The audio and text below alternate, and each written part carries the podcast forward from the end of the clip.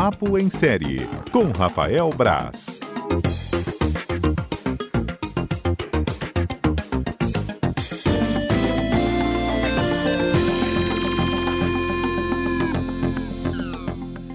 Papo em Série com Rafael Braz, já no ar. Boa tarde, Rafael, bem-vindo.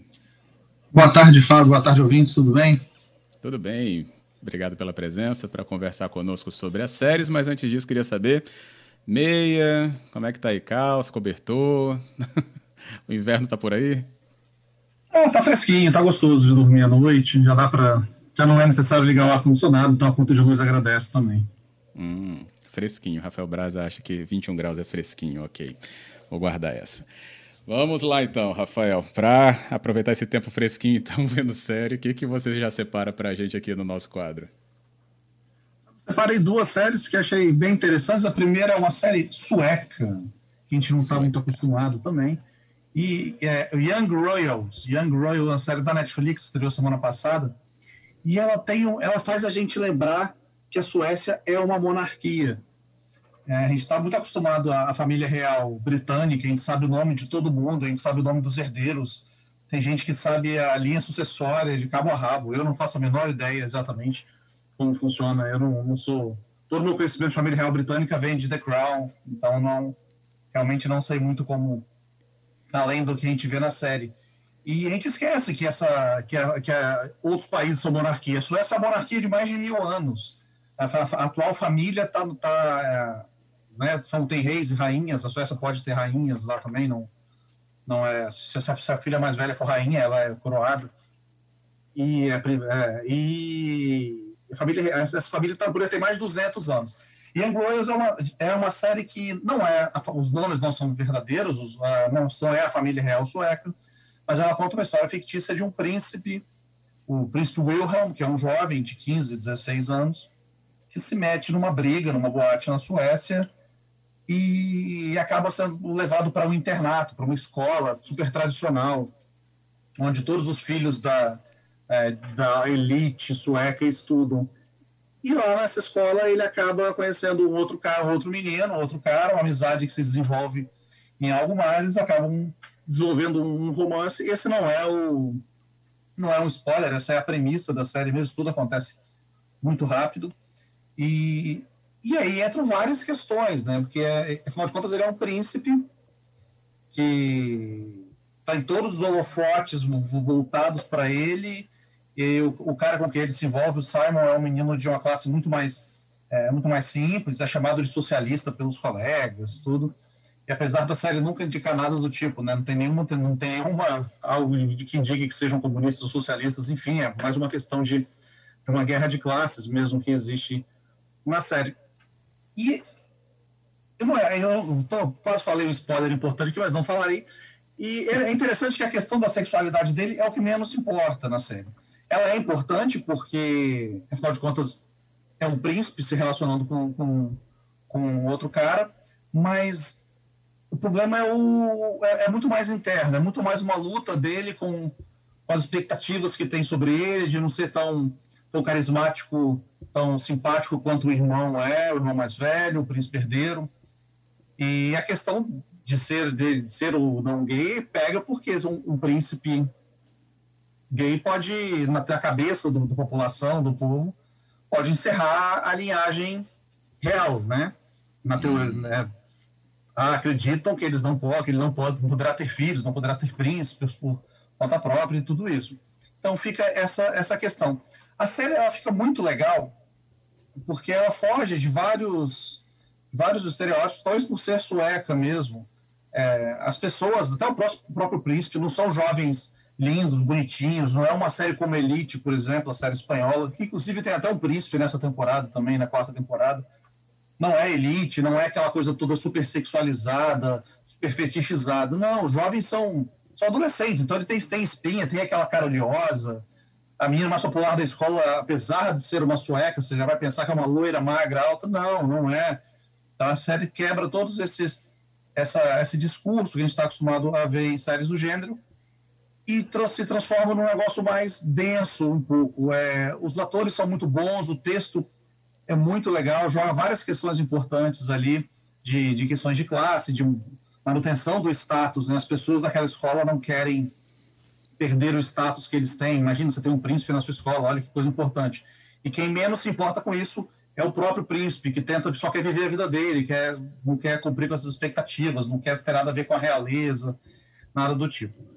Eu gostei bastante, são só seis episódios, tá? então é uma grande história de amor a série. A gente parece de uma coisa meio social, meio só falar que é lacração, não é, é uma grande história de amor, uma história de um amor impossível, bem clássica, assim, e, e que é um grande acerto, porque ela foge do que a gente espera dela. Isso é mais legal. Ela até ela tá, tá, tá até vendida pela Netflix. Você clica lá para ver como uma série tinha, uma série em romance adolescente. Certo. Os adolescentes são os protagonistas. O texto não é nada adolescente. Ah, tá. O texto é um texto bem sério, bem, bem interessante, lida com traumas, com dor, com, com vontades, com desejos. É bem interessante. Young Royals está no Netflix. Boa. Família real sueca é Mara, diz aqui nosso ouvinte Pedro. A rainha já. Ah, o Pedro é a única pessoa que eu conheço, então, que, que eu conheço, ah, nem conheço o Pedro, tadinho. Tadinho, nós dois. Mas é. É a mesma pessoa, porque eu, eu mesmo não sabia nada sobre a família real sueca. Só descobri, por exemplo, que eles não têm uma função política nenhuma, né? Tem mais de 40, tem quase 40 anos que eles não têm função política. Eles são só figurantes ali, ficam ali. Se vai, você chega algum, algum representante de outra ação, eles vão lá, recebem tal. É uma, é uma figuração mesmo. É uma tradição que, mas que não tem poder político nenhum no país. É engraçado até pensar dessa forma. Tá aí, explicado. e aí, tem outra dica? Tem outra dica, eu falei, vou trazer umas dicas da HBO Max também agora, como a nossa uhum. ouvinte semana passada falou da Max, né, que já é íntima da É íntima, da plataforma, é a Débora, né? Que continua com muitos problemas, tá? Continua, não, não, não resolveram os problemas de legendas, que está todo mundo reclamando. Vários, vários conteúdos só não tem, não tem áudio original só tem dublado, ou não tem dublado, só tem áudio original. As legendas estão todas é, estranhas, uma às vezes fica aparece em cima, às vezes aparece do lado, às vezes aparece do outro, está muito estranho. E continua também sem é, aplicativos para PlayStation, para o Amazon Fire TV. Então ainda está devendo muito, muito o HBO Max para quem fez uma campanha tão, tão forte de lançamento, um aplicativo que já funciona no, no em outros países, né? Então, talvez não seria é de se imaginar que não fosse tão difícil. Mas, enfim, não para falar do, do, aplicativo em si, tem, tem, uma série que é muito legal, eu gosto muito da série, chama Raised by Wolves. Uma série de ficção científica que a gente não está acostumado a ver mais. É, nesse, nesse mundo de Raised by Wolves, são 10 episódios. É, até uma guerra de, de religião terminou a Terra e dois androides que são só chamados de pai e mãe são fogem para um outro planeta habitável já descoberto por, pelos, pelos humanos para criar seis, seis crianças humanas. Eles têm o objetivo de criar essas crianças. Hum. E acontece algumas coisas, estuda o primeiro episódio também, e acaba que só uma dessas crianças sobrevive. Hum. E é criado por eles até o momento que chegam humanos lá e tudo se complica. Os humanos querem os androides representam, os humanos são religiosos, né, da, dos mitraicos, da religião deles lá, que idolatram o sol, e os androides são ateus, então já tem problemas de guerra ali também, de tudo isso, tem questão de religião da própria criança, do Campion, que quer seguir a religião, mas os, os pais, os androides, não, não, não concordam e tem muita esquisitice. Eu gosto da série justamente por esse fator esquisito, mas eu entendo muito bem que as pessoas também não gostem por ela ser esquisita. Ela vai ganhar, ela se, ela se atropela um pouco no começo. O começo é muito bom, ela se atropela no meio, se confunde, mas o final da, da primeira temporada, já tem uma segunda confirmada, o final da primeira temporada é muito bom. É, justamente por ser estranho. Eu gosto disso, justamente dessa estranheza que a, que a série causa no final e tem uns conceitos de ficção científica muito legais na série. Nas coisas que valem muito a pena conferir. Tem os rostos conhecidos, tem o. o se é o Travis Fimmel, que é o Ragnar do Vikings, né? Todo mundo adora Vikings. Então tem o Travis Fimmel. Tem outros, outros rostos conhecidos também, que aí a pessoa vai ver e fala: ah, lembro de não sei aonde, lembro de não sei aonde, a Amanda Collin, o Abubakar Salim. E as crianças são ótimas, o Campion é ótimo mas o, o, mais legal é a criação de mundo mesmo. Os dois primeiros episódios são dirigidos por Ridley Scott, que assina como produtor da série. Ridley Scott é o cara que dirigiu o, ah, o primeiro Alien, o oitavo, Alien, o oitavo passageiro, é o cara que dirigiu Blade Runner, então é um cara que tem muito conhecimento de ficção científica. E, e, e, nisso a série fica muito legal, porque ele cria um mundo que você. um mundo estranho. O mundo é muito inóspito ali mesmo, a, a nova terra que eles, que eles chegam. E que tem várias surpresas, eu não vou falar também. A Terra, a nova Terra Kepler 22b deles lá reserva várias surpresas para quem vai acompanhar a série. São 10 episódios, é uma série um pouco mais longa, mas é bem interessante, vale a pena conferir, porque quem gosta de ficção científica, eu acho muito legal, adoro ficção científica e senti a falta de uma série de ficção científica mais pesada, não botar romance no espaço como a série da Netflix Away fez ano passado, nada disso. Queria uma série de ficção científica com os conceitos esquisitos e é, Raised by Wolves me, satisfaz, me satisfez nesse sentido. Está disponível no HBO Max. Aí, agora também, ficção científica. Então, temos um bom menu para o nosso ouvinte acompanhar.